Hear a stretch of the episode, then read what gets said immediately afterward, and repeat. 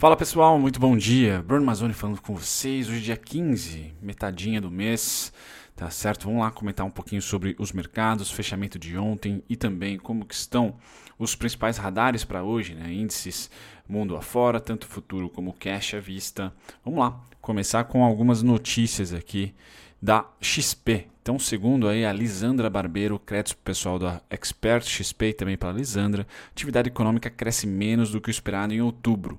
Tá? Então, aqui eles trazem um pouquinho das perspectivas de crescimento. Tá? Segundo o índice de atividade calculado pelo Banco Central, o IBC-BR, desacelerou 2,6% ao ano, né, comparado aí, e acelerou 0,9% tá, no mês mês, tá, abaixo tanto das nossas expectativas, XP, menos 2% percentual abaixo ao ano, e uh, acima um pouquinho na comparação do mês. Então, mês a mês cresce um pouquinho, tanto no valor nominal quanto na, na expectativa da XP, e ano a ano, base decresce, né? desacelera 2,6%, no, no caso da expectativa da XP cai 2%. Então, uma grande casa comenta um pouquinho, vamos dizer assim, não muito positivo em relação a dados aí do IBC bacana. Passado dessa notícia de desaceleração que era esperado, porém, tá?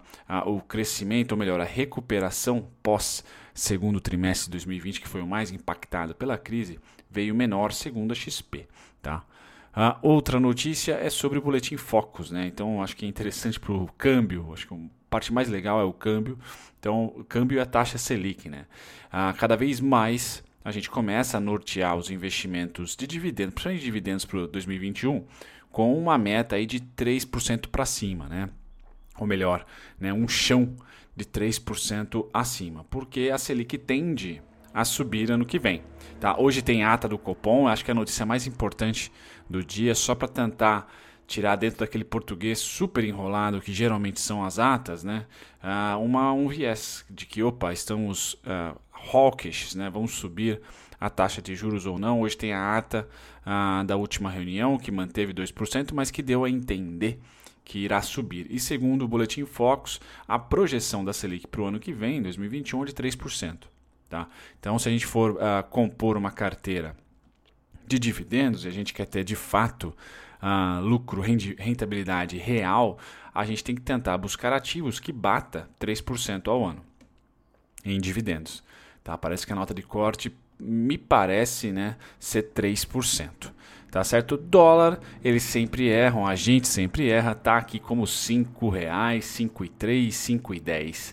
Tá? Semana passada foi 5,10, essa semana foi 5,3. Então toda semana muda muito o dólar. Tá? Já a taxa Selic é mais assertiva ah, e eles estão projetando aqui para 2021 3%. Ótimo. Vamos passar aqui desse gráfico e ir para o nosso clássico Matrix aqui, né? Então, como que foi o fechamento ontem do Tio Sam? Tá? S&P e Dow Jones caíram, 0,44 S&P, 0,62 Dow Jones. Hoje, Europa, a grande destaque a Alemanha, com 0,84 de alta, Reino Unido neutro, 0,14 de alta. Japão e Hong Kong caíram aqui. Japão 0,17, quase neutro, né? E Hong Kong, esse sim, caiu 0,69, tá? Passado dos índices à vista aqui, sem grande né, oscilação, a gente vai para o petróleo, continua a sua caminhada, na minha opinião, para os 57, está lá no 50, já cinquentou, crise da meia-idade e está lateralizando barra subindo por lá. Tá? Então, petróleo continua forte, o mesmo a gente pode dizer para ouro e prata, então ouro e prata começam a lateralizar, principalmente ouro, né, que eu venho trazendo para vocês o gráfico do OSI, Tá? Eu ainda acho que vai ter mais uma quedinha do ouro, porém começam-se a ter acumulações, né? compras aqui. Então segura o ouro tanto no contrato né, do futuro internacional aqui, quanto o nosso OS aqui começa a ter já compras em suporte. Tá? Então ouro muito forte. Uh, voltamos aqui para o minério de ferro que está lá em 150, 149, tá? Então também né, né, lateralizando no topo, o ouro caiu mais, né? O ouro uh, vem caindo aí um pouquinho mais, só que a tendência é muito clara de alta no longo prazo, tá? Passado do ouro a gente vai para os grãos, setor agrícola. Então vamos lá, café hoje sobe 3,74. Ontem eu presenteei minha dentista com cafés bourbons amarelos espetaculares né, da região do Caparaó. Então, meu Deus, cafés daquela região valem muito a pena. Bourbons amarelos são os melhores. Enfim, vamos lá, algodão 0,80 de alta, soja cai 0,38, trigo sobe 0,34, açúcar cai 2,15 e milho cai do 0,41. Aqui eu não tenho nada a comentar de grande destaque tirando o cafezão. O cafezão vai bem, tá? Mas o resto aqui, o algodão, talvez a impacte aqui a SLC com 0,80 de alta, segurando no 70,74 aqui. Tá? Passado dos grãos, a gente vem para as proteínas. Deixa eu dar um zoom aqui. Aí, proteínas nós temos altas aqui, consideráveis para os suínos, 3,88. Futuros de gado engorda, 0,39. Tá? E os futuros de gado em pé, 0,32. O importante são os valores nominais aqui. Né? Então, muita lateralização, congestão no 110 no gado de, em pé, no 140 futuros de gado engorda e 60 a 70 que os suínos são mais voláteis, né? Então abre um pouquinho mais a volatilidade, 60 a 70 mil é ali uma resistência que já vem, acho que desde agosto aproximadamente. Então todas as commodities que nos interessam aqui, ou pelo menos que eu cubro, Tá, estão lateralizando no topo. Elas não têm mais uma super tendência. O minério de ferro e o petróleo estão se desgarrando aos pouquinhos, destaque maior para o minério de ferro, que sim, né, recupera uma década de desvalorização. O petróleo ainda falta muito né, para chegar aos cento e tantos por barril, mas ambos estão recuperando na, no curto prazo, o que torna a nossa bolsa resiliente, no mínimo, certo? Resiliente, acho que é a palavra aí para dezembrão, pós esse rush que veio ah, na metade ou no começo de, de outubro, com uma continuação em muitas ações em novembro e agora dezembrão dá uma esfriada, tá? Dá uma esfriada, uma realizada. É, ações bomba estão subindo. A minha Tips, por exemplo, foi a ação que mais subiu ontem. Então vou fazer um merchan próprio aqui, ó. Chips uh, me liquidou, estou líquido na Chips, o que me deixa muito contente, tá certo? Uh, todas as liquidações aí até dia 19 são são tranquilas. Depois do dia 19 é um pouco complexo, acho que ah, contabilmente, né? não para nós. Então eu pretendo ficar bem líquido ah, para começar o ano que vem com vocês aqui, principalmente o nosso projeto da carteira do, do canal, né? carteira de previdência. Tá? Mas Chips uh, muito foi o trade bomba do ano que deu muito certo, muito mais certo do que a Lupatec ano passado. A Lupatec eu sofri bem mais, a Chips não. Tá? Foi um ativo aí que mesmo durante a crise, tá? Em, lá em junho, agosto, eu não tive muito problema com ela. Uh, não carreguei mais, né? segurei a posição que eu fiz lá em abril, maio, mas foi muito bacana, foi muito bacana Chips. E é uma notícia boa, né? Porque o aeroporto de Viracopos, que foi o fato relevante que impulsionou essa alta aqui de 34% e da semana passada de mais de 20%, está livre para relicitar, né? Então é, é um grande é um grande centro, tem muito potencial aeroporto, né? Vamos ver se agora fazem melhores contratos e se a economia de fato ajuda aquela, esse empreendimento, né? Que é bem importante, aeroporto de Viracopos, tá? Bom, falando aqui da me namorando aqui um pouco, a gente passa do setor agrícola, a gente volta aqui para os índices futuros. Tá? Então hoje, assim como a semana deve ser muito uh, lateral, caranguejo, então a gente vai ter de novo ações fora do radar performando de maneira magnífica e blue chips aí dando aquela lateralizada monstra. Tá? É isso que eu aguardo, tendo commodities como um setor uh, que pode surpreender a qualquer momento, porque estão subindo as commodities, então pode sim haver compras ali em Petro, em Vale, tá? Mas a gente depende muito da, das especulações de curto prazo, porque agora tem muito fechamento de posição, muito fechamento de posição, tá? Então aquela o rush natalino ele aconteceu em outubro, em, em novembro, em dezembro ele está dando uma lateralizada, né? Parece que deu uma esfriada aqui boa. Tá? O setor financeiro deixou a desejar. Hoje eu vou fazer vídeo sobre a Itaúsa 3 tá? e o Itaú 3. Tá? É, porque faz tempo que eu não comento dos dois. Mas é, é o perfil da bolsa, como as commodities estão subindo.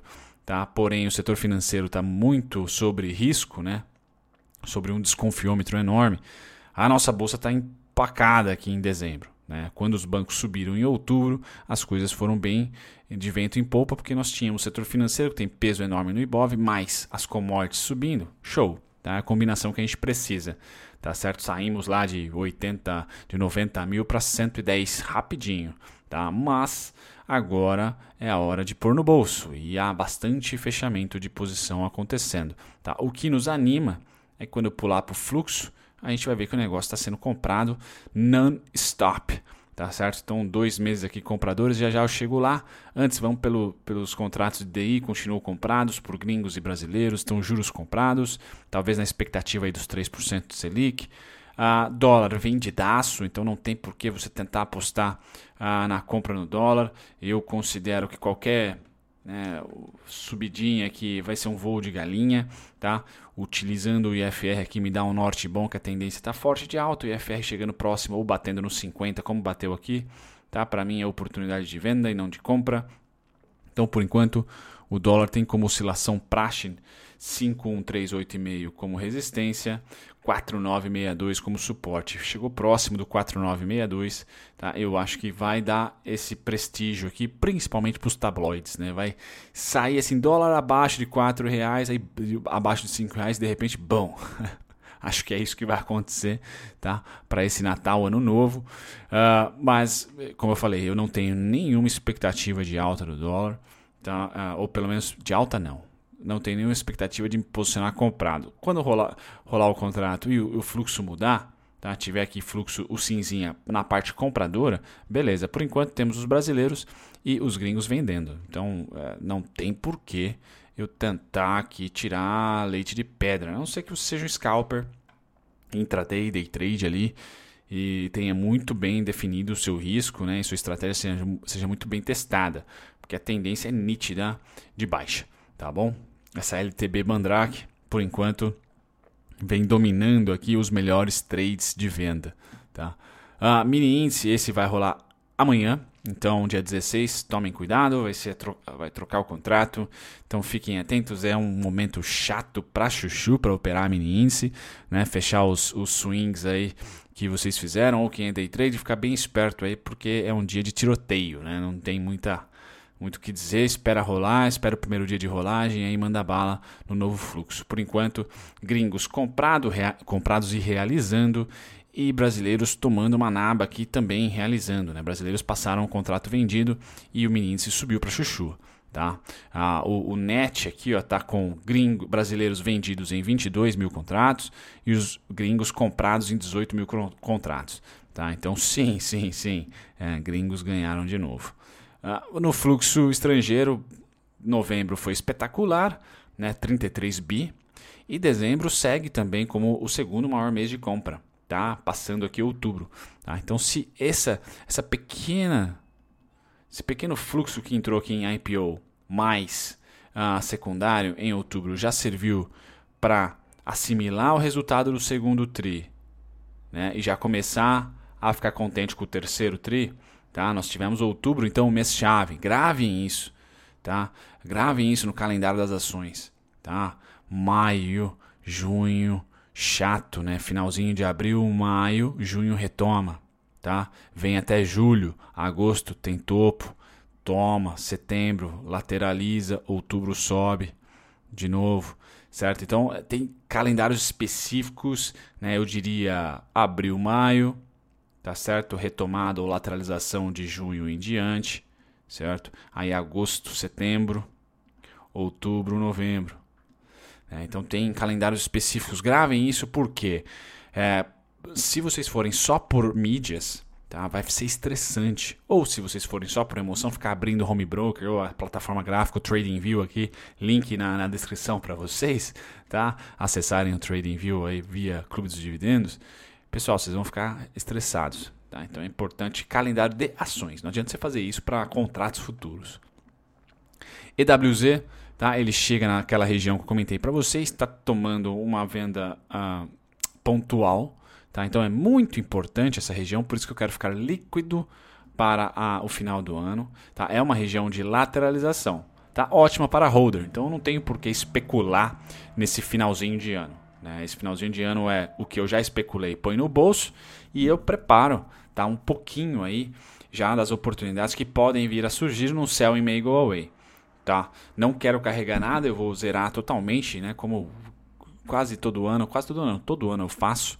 Tá? Então vou montar, começar minha carteira de previdência ano que vem, vai ser bem desafiador para mim, nunca fiz algo do tipo, tá? Tô com trintão e vou começar minha carteira de previdência aí, quem sabe, com objetivo em 60 anos, se eu chegar até lá, tá? Então a ideia é eu ter renda, ter uma rentabilidade legal para chegar no 60 lá com uma carteira ah, positiva. De qualquer maneira, EWZ, tá?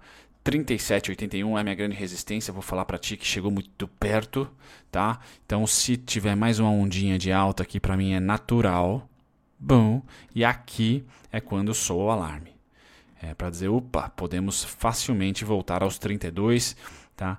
E esse cara aqui é dolarizado, então é perigoso. Aqui uma oscilação mais forte de queda, mas é totalmente saudável para uma tendência de alta, tá? Por isso que eu acho que pode ter uma realização em janeiro, ou mesmo esse ano, sim, que seria natural, mas que para quem está posicionado é, vai dar uma certa gastrite. Então prefiro ficar aqui líquido tá? e esperar aí um leve toque, usar análise técnica para para me nortear em uma possível retração que pode vir a acontecer. 3781 é o ponto e os 3285, 3275 é o grande suporte, tá? Galera, aqui eu vou deixar de novo esse relatório que vocês me pediram, tá? Então, a cisão entre Itaú e XP, quem quiser entender melhor, né, para se, se, posicionar lá na Nasdaq, na XP ou aqui no Itaú, Itaúsa, fiquem atentos, eu vou deixar na descrição do vídeo o link, tá? É grátis para vocês, é um relatório super rápido que fala sobre a cisão, seis páginas. Tá? Aqui um pouquinho da Oi, então o leilão da divisão móvel da Oi pode aumentar a concentração do mercado. Tá? Então a venda da telefonia móvel da Oi a ser realizada leilão nesta segunda-feira, né, 14 ontem, pode provocar uma concentração muito forte no segmento móvel, muito comum em diversos países desenvolvidos, como Estados Unidos, Japão, blá blá blá blá blá blá. blá. Certo? Então o CAD vai ter uma. Eu não, queria trabalhar no CAD. Então a Oi tem cerca de 16% da participação de mercado. A hipótese mais provável é a empresa ser vendida ao consórcio formado por três maiores teles atuantes no Brasil: Vivo, TIM e Claro tá? Ah, devido à escala financeira das três. O consórcio já realizou uma proposta firme de 16,5 bi, tá? E provavelmente será aceita. Os ativos serão distribuídos de, de, de, maneira a minimizar a concentração de uma operadora em uma mesma região, tá? Então, apesar de ser ali, ah, um, não sei como chamaria, um triopólio, tá? Ah, vão, vão tentar dividir assim para que todas as regiões sejam, ah, vamos dizer assim, corretas ou até sejam distribuídas entre, entre, as três de maneira igual, pelo menos entre as três. Tá? A outra concorrente é a Highline, que fez fato relevante, movimentou o papel também, que também apresentou proposta, proposta firme, só que essa não revelada. Né? Os desdobramentos da venda da Oi é positivo para a empresa que se encontra em recuperação judicial. Oi, tá aqui está basicamente a, a, minha análise de sabadão, continua a mesma, então essa região aqui predileta para queda, confesso, 2,60 é o meu ponto e não 2,50 alguns quebrados que chegou aqui na máxima 2,52, 2,51. Então também, assim como a WZ, a Oi pode dar uma beliscada aqui e tomar uma venda um pouquinho maior, tá? Atualmente, qual é a venda que eu espero? Eu peguei março para cá, de março para cá, tá? 70 centavos a 80 centavos. E se você é o cara das porcentagens, cerca de 30% aí, a 35% de queda a partir desse topo. Eu tenho uma primeira paradinha então em 2,11, tá? E a segunda paradinha mais provável aqui em 1,80, 1,73. Tá? Uh, quem está super afim de tendência, ela, ele simplesmente fechou o dia nos 50% do IFR. Tá? Então, se a tendência for de alta, tem que segurar aqui. Tá? Eu quero ver segurar esse suporte aqui tá certo? Nada mais, nada menos. É uma região que tem um voluminho ah, bacana. Então a gente percebe aqui que nessa região dos preços que 2,8, tá? Eu coloquei 2,11, mas pode ser 2,8, 2,7. Tem um voluminho legal, foi um rompimento, demorou ali 1, 2, 3, 4, 5, 6, 7, 8 dias para romper. Então deve encontrar algum tipo de parada antes dos dois. Eu, por simetria, por oferta e demanda, aceito a Oi, sinceramente, pessoal, até uma oscilação gastrite dos 2,60 até os 1,66, 1,55. Não perde a tendência de alta essa oscilação aqui, ó. Tá? Perderia se romper 1,55, porque aí ela entra numa tendência lateral para mim. Tá? Então até os 1,55 é só um pullback ah, bacana para irmos de novo aos 2,60, aos 2,90, que são os alvos que eu tenho natalinos para vocês, para o Natal. Certo? Passado da Oi, a gente encara aqui os principais destaques de ontem. Então, chips na alta, Cogna na baixa, né? Frustrando, Cogna tretando muito no IPO ali, né? Oi também foi um, um, um fracasso ontem, tá certo? Magalu volta a subir, IRB também subiu quase 1%, então são os destaques de alta. Bam, bam, bam, bam. Gradiente, outra bomba subindo, né? Fato relevante. Fertilizantes Ehringer, só, só bomba subindo, né? Lupatec, é só coisa fofa. Bom, na parte de baixa, destaque da Oi, da Cogna, já falei. E é isso, pessoal. Calendário de hoje, então a ata daqui a pouco. Tá? Agora são sete e meia praticamente, então a ata do cupom para você tentar ali uma aula de gramática, né? Meu Deus. Mas às vezes sai alguma notícia ali, algum viés que faça o mercado se movimentar. Tá bom, pessoal? Fora isso, vejo vocês no chat. Um grande abraço. Tchau, tchau. Muito obrigado a você por ter ficado até o final. Nem sempre eu apareço durante os vídeos, então deixa eu aqui me apresentar. Meu nome é Bruno Mazzoni, sou analista CNPIT. Estou aqui no YouTube já há próximos de dois anos, tá? Sempre comentando sobre ativos específicos ou um grupo de ativos. Então convido você que ficou até o final a visitar a minha descrição. Tem lá todos os conteúdos meus gratuitos para você que aprender sobre análise técnica, aprender sobre valuation, análise fundamentalista, tá certo? E também outros conteúdos curiosos sobre o mercado financeiro. E, se você quer assistir sobre um ativo em específico, uma ação em específico, vá na aba Playlists e digite tá, o ticker ou o nome da empresa, mas principalmente o ticker da ação, e eu vou ter com certeza um vídeo para você lá, tá certo? Me apresento e fico por aqui. Até o próximo vídeo. Tchau, tchau.